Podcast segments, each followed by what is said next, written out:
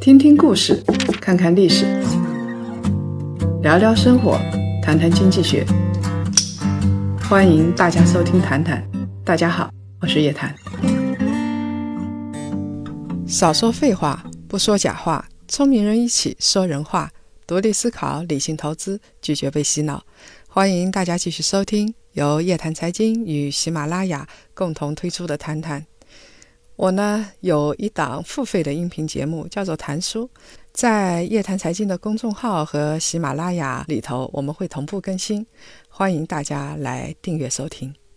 上一期啊，我们的节目说到了睡眠的问题，很多九零后也睡不着觉，这个数据很不好，我也吓了一跳。结果后台就有很多年轻的檀香们来留言，说他们自己啊也是睁着眼睛到天亮。一睁开眼就筹房子、筹票子、筹娘子。那我们今天顺着这个话题就要来说一说了，到底应该几岁买房？是年轻的时候买房呢，还是到四五十岁买房？认识一个哈尔滨的男孩，九零年的，在北京当警察。他呢谈了一个北京的女朋友，两个人情投意合，准备今年结婚。两家都已经商量好了，每一家拿出两百万来付首付款和装修款。首付是三百三十万，装修大概几十万。他们买了个房子，是在东四环到东五环之间的，这样的钱买不到什么好房子，是一室一厅，六十多平米，是九十年代建的那种老公房。然后呢，他们把阳台做了一下。又做了一个小卧室，小日子过得也不错。在三百多万的首付款里头，他们又用了公积金贷款一百二十万，然后每个月这对小夫妻大概要还六千三百块钱左右的房贷。上次呢，见到了这个男孩，聊起这件事来，他还是挺开心的。他庆幸自己跟女朋友感情很好，父母也特别支持。但是说着说着，稍微有点愁眉苦脸，有点焦虑，因为北京的生活压力挺大的，现在每个月要还六千多块钱的房贷，对于这小两口来说压力挺大的，而且他心理上觉得压了一座山，因为父母东凑西拼的给他们付了首付，然后就觉得自己亏欠了父母很多，这个情啊，不知道该怎么还。这男孩跟他的女朋友已经算是非常幸运了，工作不错，有资格在北京买房子，而且双方的父母都很支持他。我相信，只要他们不作的话，小日子应该是过得挺完美的。但是我们看到的更多的情况是，很多年轻人没有房子，要结婚结不了婚，被丈母娘鄙视。在北上广深这样的大城市里边，尤其是北京、上海、深圳，啊，均价都在五万块钱以上。他们就是全家拼拼凑凑的，把老家的房子卖掉，想在这些城市买房子也买不起。这该怎么办呢？有些大佬就说了，他们劝年轻人不要这么着急买房子。华人首富啊，李嘉诚就劝年轻人不要急着买房，十年后啊。房子会一文不值。娃哈哈董事长钟庆后也说了，房地产到现在是刚性需求为主的阶段，房子这么贵，买房的人要注意了。你八零后、九零后这些年轻人担负着民族复兴的重任，这些人不应该为房子发愁啊！所以社会要想想办法解决这些八零后、九零后的后顾之忧。在这一点上，马云倒是跟宗庆后一致了。我们知道，啊，他们两个人老有一些争执，但是在说到房子方面，马云也同意。他说，房价一定会跌的。以后啊，房子啊，就像葱姜，就像树叶一样，将来中国最便宜的东西就是房子。年轻人别买房了。那说的比较形象的是冯仑，冯仑我们知道他是第一批的开发商，啊，现在呢不做开发了，开始教育教育年轻人。他说中国老百姓都有买房的传统，人人都希望自己拥有一套房，这是非常不现实的。究竟是房子限制了你的自由，还是你内心不自由，误导了你对房子的看法？我们中国人的平均买房年龄是二十七岁，美国呢是四十一岁。中国的人均 GDP 才一万美金，美国已经在五万美金左右了，所以二十七岁就买房，根本就注定了是一个错误的选择。当然了，我们也知道德国人主要是租房的。我记得有一次碰到冯仑，他其实自己也是愿意租一个特别舒适的房子。但是不管这些大佬怎么说。中国的父母啊，基本上是希望孩子成家立业有房子。你如果是租房的话，就会觉得不稳定，也不幸福。难道结了婚了还三天两头的搬家吗？这个父母说的也有点道理。其实，在中国租房是不太容易得到保障的。我们在以前的节目里说过，现在很多年轻人觉得自己要买房，父母拿出毕生的积蓄。来付首付是天经地义的事情，这已经成了一种文化了。但父母真的有必要要把自己所有的钱、养老钱拿出来给你买房吗？我们看一看残酷的现实啊！中国年轻人买房啊，百分之九十九点九九是需要按揭的，也就是说，富二代有现成房子的、有钱的很少。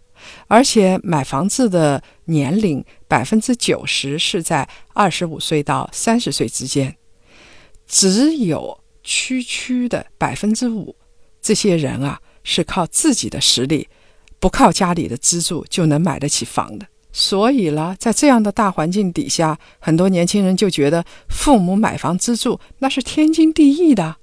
对于父母来说呢？也算是一笔投资。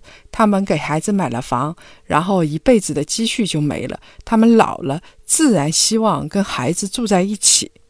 这个到时候就会有点麻烦啊。这儿就有一个例子，有一个小姑娘，她的妈妈很潇洒，挺会享受生活的，早早的就退休了，满世界去旅游。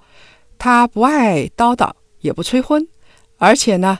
小姑娘想在省会城市买个房子，问他妈要钱，他妈就给了她一句话：“找你爸，我顶多帮你出个装修钱。”哎，这个妈是够潇洒的。当然，小姑娘很不理解，她跟朋友说：“我怎么会有这样的妈？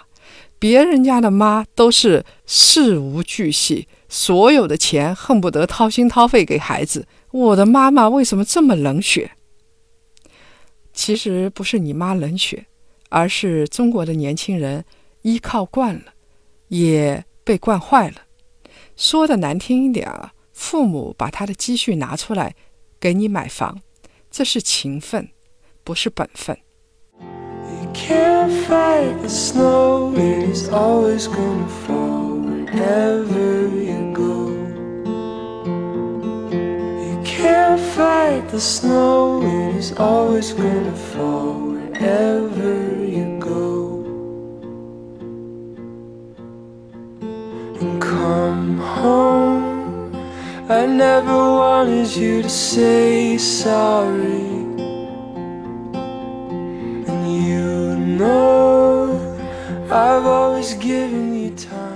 如果我们把一个家庭看作独立的经济单位，父母啊，拿出所有的钱来给孩子买房，这其实是一个很差的投资选择，因为他不能保证未来孩子一定会对他好，呃，孩子会带着他住在一起。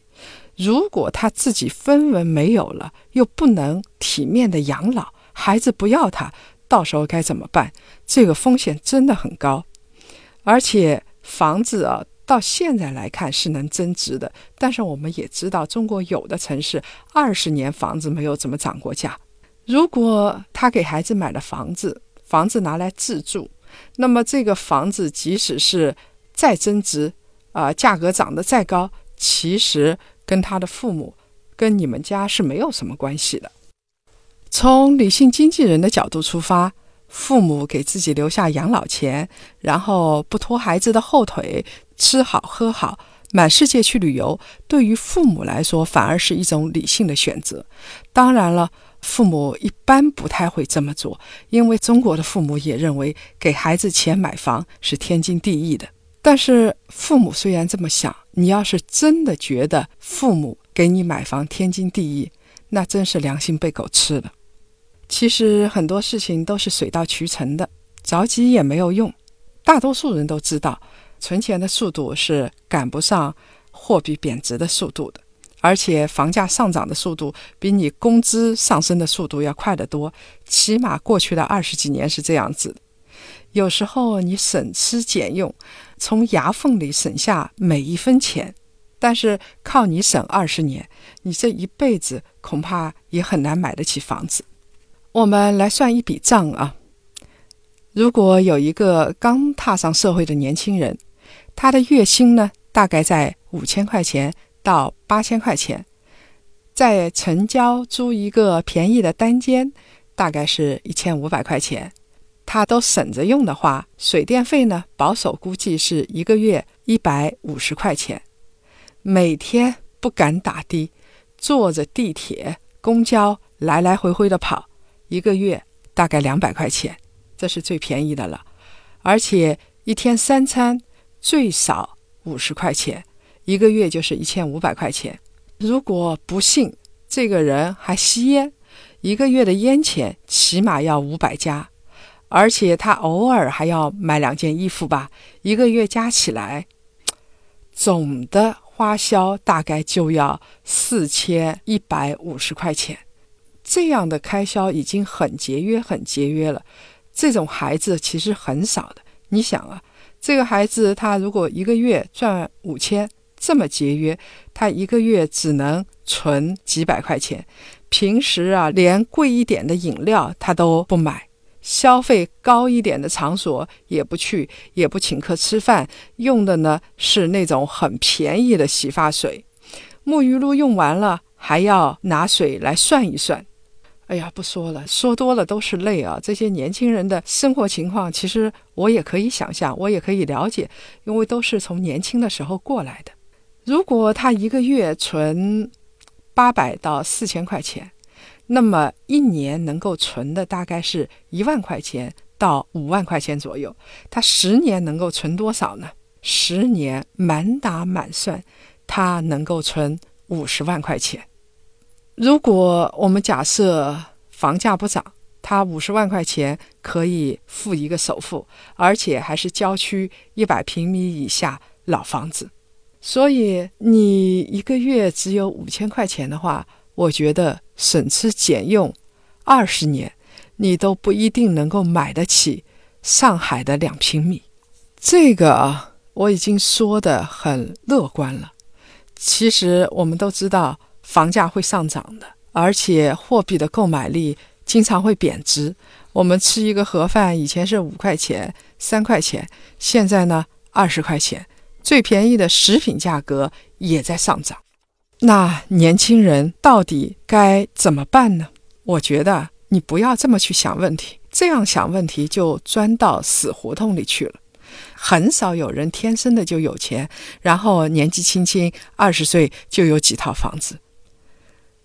年轻人，你如果想不为房子、不为票子发愁，第一件事情要做的是投资自己，让自己成为职场上不可替代的那个人。如果你有创业的基因，而且创业成功了，恭喜你，那你根本就不在乎什么房子不房子、户口不户口了。你想买就买，你想住在哪里就住在哪里。我们上面说的那些大佬，李嘉诚啊、宗庆后啊，他们劝年轻人不要买房子。但是我们回想一下，他们哪一个是买不起房子的？你想买房子买不起是一回事，你有钱，你不想买太多的房子是完全另一回事情。但是话又说回来。我们要知道，这些大佬也是从年轻的时候含辛茹苦一步步走过来的。没有人天生的就应该有大房子。而且啊，你投资自己，如果你是个人才的话，那么到时候在城市里租房，尤其是政府的那些人才公寓，那真的是又便宜又好，而且可以落户。你就是不买房，住在政府这样的房子，你也可以过上很体面的中产收入阶层的生活。最悲惨的人是怨天尤人的人。如果你没有钱，又没有才能，又不想学习，那么这样的人，我劝你有最后的理智，你还是买房吧，因为你买了房，你起码可以过上正常的生活，有家庭，有父母，而且能够培养自己最后的一点责任感。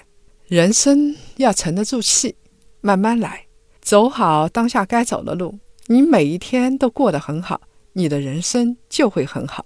对于房子、车子、票子，所有的这些，说真的，只要你肯踏踏实实的往前走，有完整的价值观，不断提升自己，那么积累到了一定阶段，一切自然而然的就有了。这个就跟宗庆后、马云他们说的是一模一样的：该有的会有，该你的就会是你的。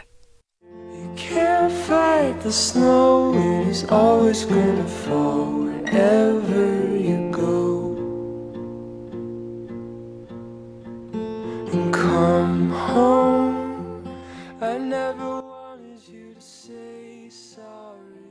继续分享上期两位朋友的留言 id 叫做幺三零三六三八 soft 这位朋友说啊现在的失眠是生活方式造成的，像现在流感这么肆虐，估计也是跟生活方式有关。我们的身体变得越来越弱的时候，问题会觉得越来越大。这个是是因为我们的免疫力下降了吗？另外一个叫蔡佳义的朋友说：“我是八零后，但我不愁孩子，不愁老婆，因为我没钱娶老婆养孩子。”我发愁的是没有时间给自己。这位朋友啊，你的心够大的。大家都大条一点，说不定生活真的会幸福一点。在上期的评论里啊，还有朋友要给我寄助眠的泡脚片，非常感谢你的好意，我心领了。如果各位想了解更多财经经济类的资讯，请搜索拼音谈财经，或者呢？关注公众号“夜谈财经”，每周五中午十二点，同一时间，老地方，我们不见不散。